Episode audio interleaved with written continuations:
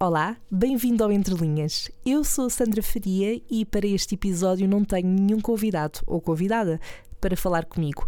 Hoje o cenário é um pouco diferente. Sou só eu e alguns livros aqui pousados em cima da mesa que foram basicamente aqueles que li durante este último ano e que achei por bem partilhar contigo, uma vez que estamos quase a chegar ao fim de 2018.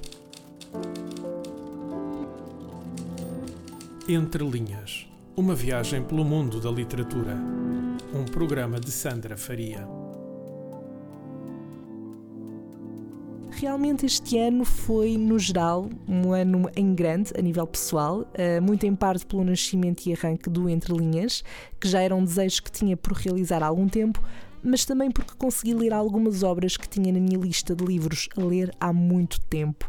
Ainda não li todos, é um facto, e está longe da lista estar terminada, até porque a cada passo surgem novas obras e também me vão sendo sugeridas outras para ler, mas a verdade é que antes de 2018 eu andava há pelo menos uns 3 ou 4 anos sem ler praticamente nada, e sim, não me orgulho de estar a dizer isto. Uh, este foi então o ano em que me comprometi a voltar a ganhar um ritmo de leitura e a arranjar espaço para ler livros, e acho que não me saí nada mal. A verdade é que aquilo que acaba por nos acontecer às vezes é que nos focamos em determinadas coisas, atividades um, que acabam por nos ocupar a maior parte do nosso tempo e no meu caso isso acabou por acontecer e eu acabei por perder um bocadinho o ritmo no que toca à leitura, daí então ter estabelecido e me comprometido comigo mesma, 2018 vai ser o ano em que vou voltar a pôr as leituras todas em dia e foi mesmo. Um, Obriguei-me mesmo a fazer isso, ainda bem que o fiz. Uh, aproveitei, por exemplo, as feiras do livro para comprar algumas obras que estavam nessa tal lista de livros a ler.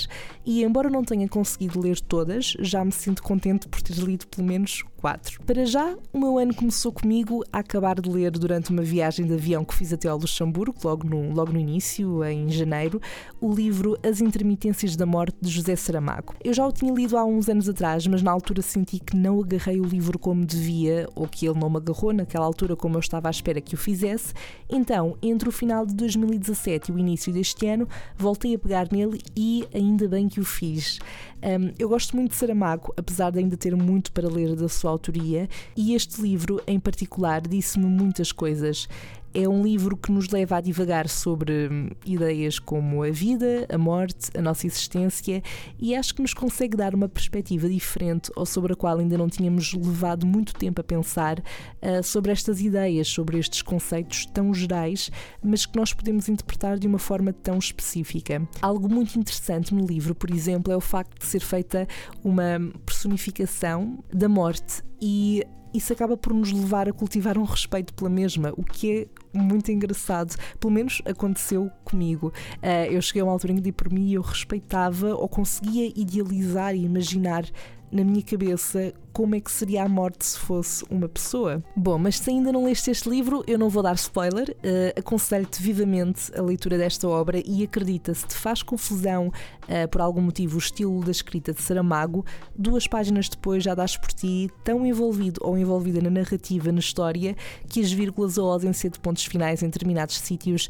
deixa de fazer confusão, prometo. O livro foi publicado em 2005, a edição que eu tenho é da Porto Editora, é a quarta edição da obra, se não estou em erro, e eu gosto muito desta edição por causa da capa, que é, que é muito colorida. Aliás, tem uma cor muito forte, um tom verde alface, e a caligrafia do título é do autor Walter Ugumem. E eu acho isso muito interessante e curioso nesta, nesta edição da, da Porto Editora relativamente aos livros de Saramago, porque todos eles têm este design em comum.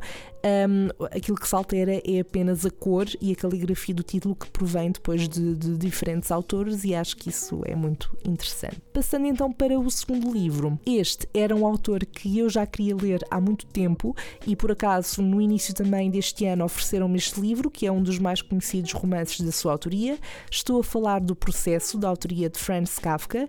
Basicamente, este livro conta a história de um indivíduo, Joseph Kay, que é processado sem saber porquê e sem lhe darem nenhum tipo de justificação para tal, e portanto, o enredo da obra é muito à volta dessa frustração do indivíduo e acaba também por haver um retrato uh, e contextos que nos levam para áreas como o trabalho e a religião, e no fundo há uma crítica, eu diria, que remete muito para o funcionamento da sociedade, para o poder das instituições e de como as burocracias têm um papel dominante no nosso cotidiano. E portanto, como é que comum encontrar nas obras de Kafka.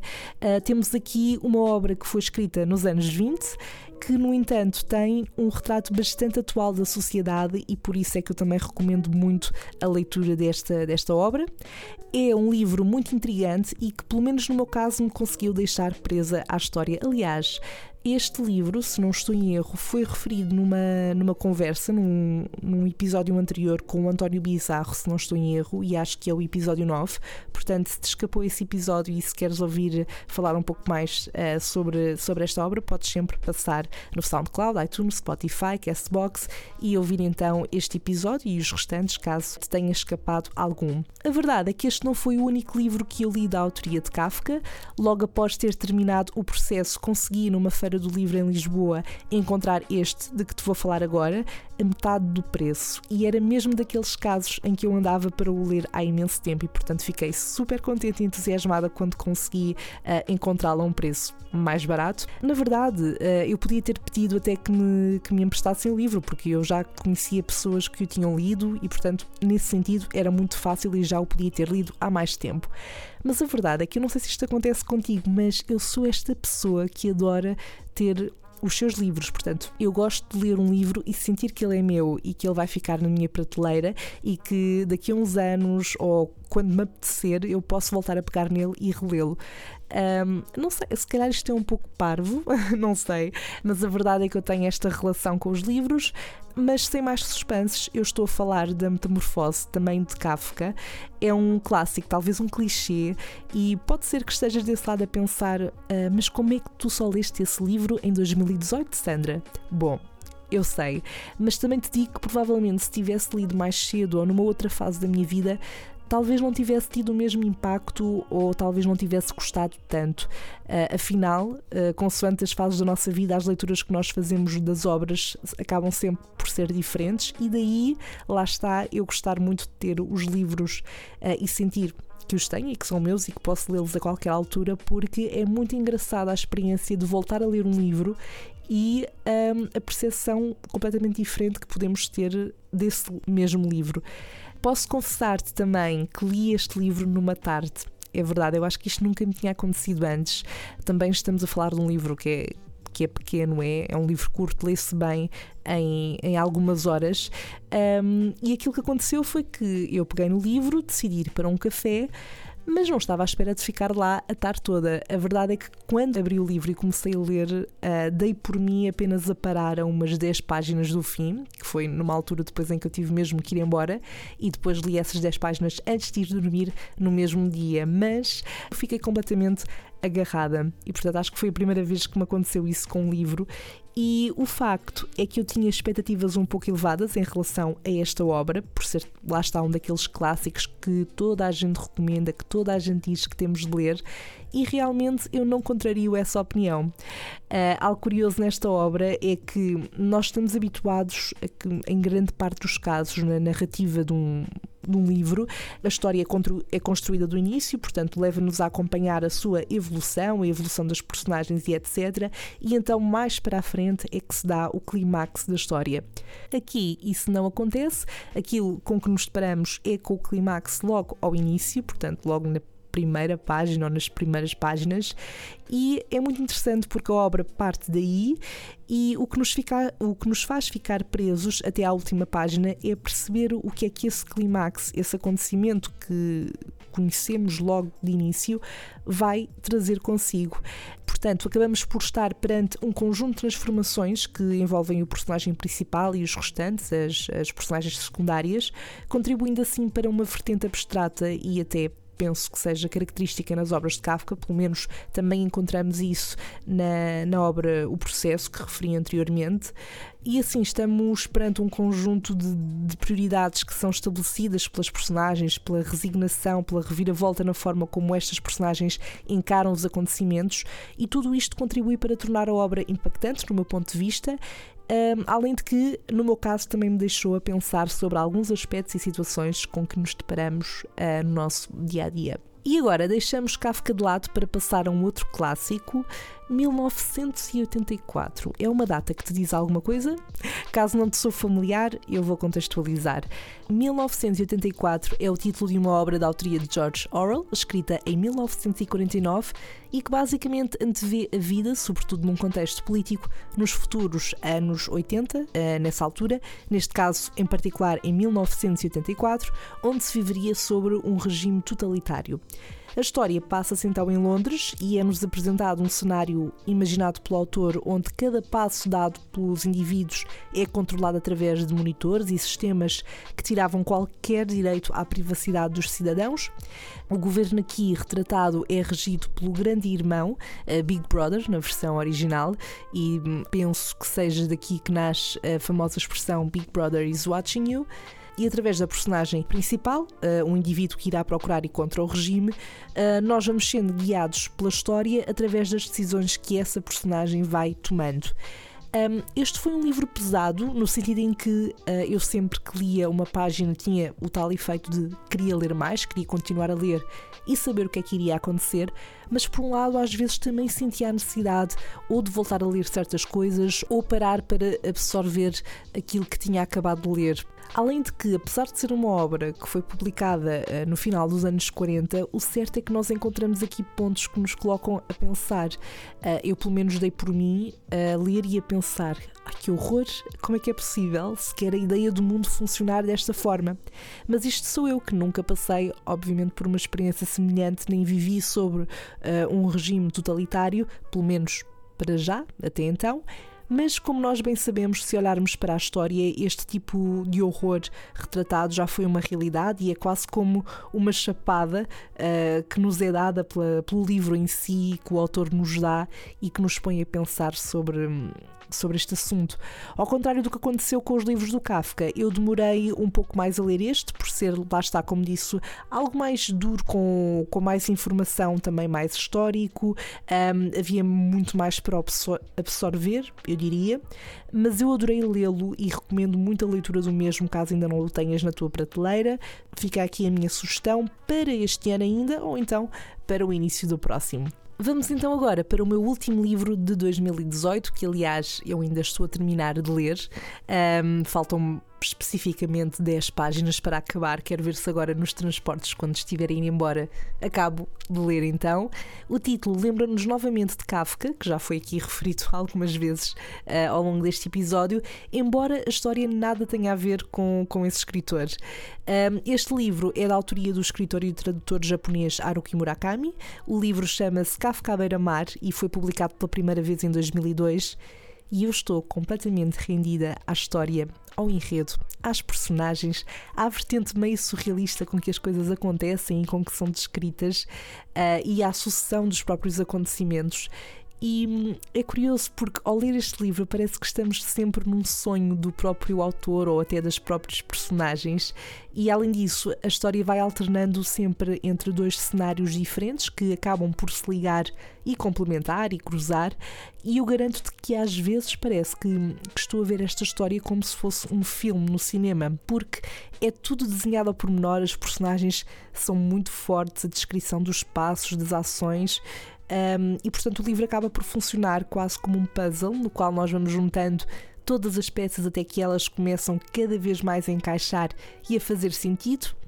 Eu ainda não tinha lido nada da autoria de Murakami e devo dizer que estou muito rendida à escrita do autor, a este livro, e sem revelar muito sobre a história e daquilo que encontras nesta obra, Uh, posso dizer-te que o enredo divide-se entre as aventuras e peripécias de um jovem de 15 anos que escolhe Kafka como o seu nome falso e um, ele decide então fugir de casa e por outro lado temos num cenário à parte um senhor de 70 anos, de seu nome Nakata, que sofre um acidente quando ainda é muito novo e que por essa razão se torna num ser um, especial, com, uma, com poderes estranhos, embora ele tenha perdido grande parte das suas uh, capacidades cognitivas. Eu estou muito curiosa para ver qual é que será o final desta história, portanto não posso dizer ainda se adorei ou não, mas um, visto que só faltam 10 páginas e que até agora estou completamente um, vidrada na história e completamente rendida, posso dizer-te que é também um livro que eu recomendo uh, se estás à procura de algum livro para ler, então Kafka Beira-Mar do Haruki Murakami é uma sugestão que eu te deixo. Ah, tenho aqui também um outro livro, também muito conhecido deste autor, uh, para ler. Quero ver se o começo a ler agora a seguir quando acabar este. E chama-se Sputnik, meu amor. E se já o leste, podes sempre dizer-me o que achaste através dos comentários no Facebook, Instagram ou mesmo através do próprio SoundCloud, caso tenhas conta por lá. As tuas sugestões, o teu feedback é sempre bem-vindo. Entretanto, ainda me restam algumas obras que eu tenho vindo a juntar nos últimos tempos para ler e que ainda não consegui começar, mas vou partilhar na mesma contigo. E no que toca à poesia, uh, eu tenho um mini livrinho de sonetos da Flor Bela Espanca que encontrei, uh, foi um dos meus achados na Feira do Livro a 2,5€ e simplesmente não consegui resistir. E eu acho que até vou começar a andar com ele comigo na mala para ler sempre que estou nos transportes e ainda faço viagens um bocadinho longas, um, até porque o livro é super pequenino, super leve e os poemas também são curtos, portanto fica também a minha sugestão para ti, sempre que não te ouvir uh, música ou rádio uh, a caminho do, do, teu, do teu destino, podes sempre pegar num livro como este e ir lendo uns poemas. Aliás, eu tenho aqui o livro comigo e vou ler um dos poemas para te abrir o apetite, caso te apeteça ir ler depois também alguns poemas da autoria de Flor Bela Espanca ou de outro poeta qualquer. Um, este chama-se Mendiga e diz assim: Na vida nada tenho e nada sou.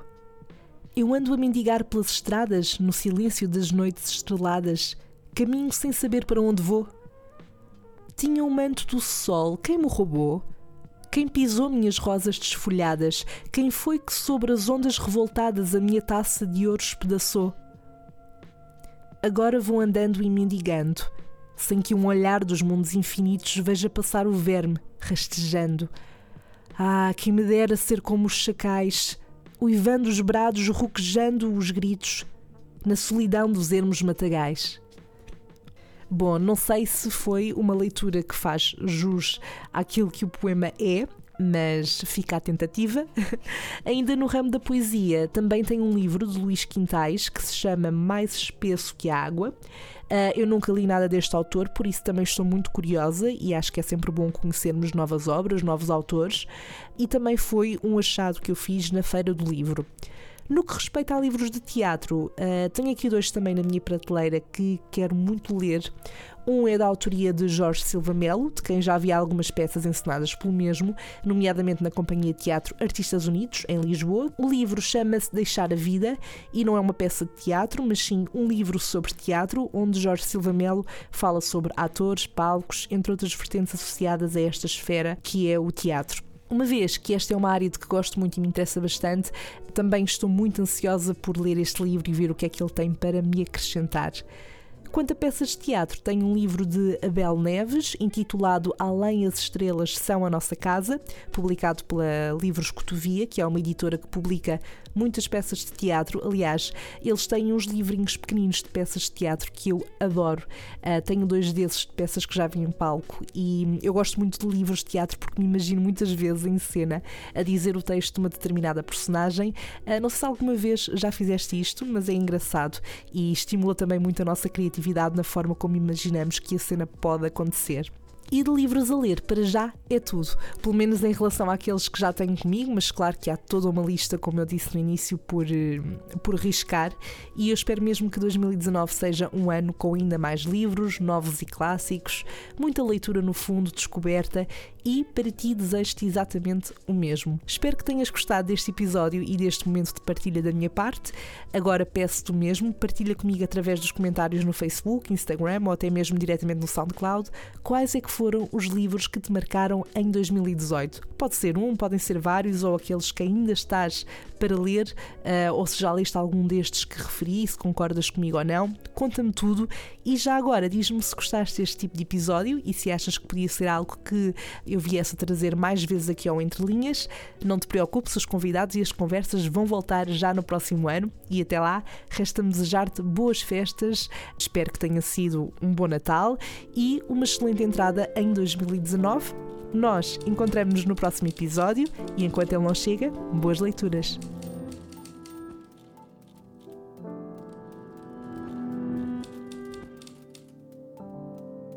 Entre Linhas Uma viagem pelo mundo da literatura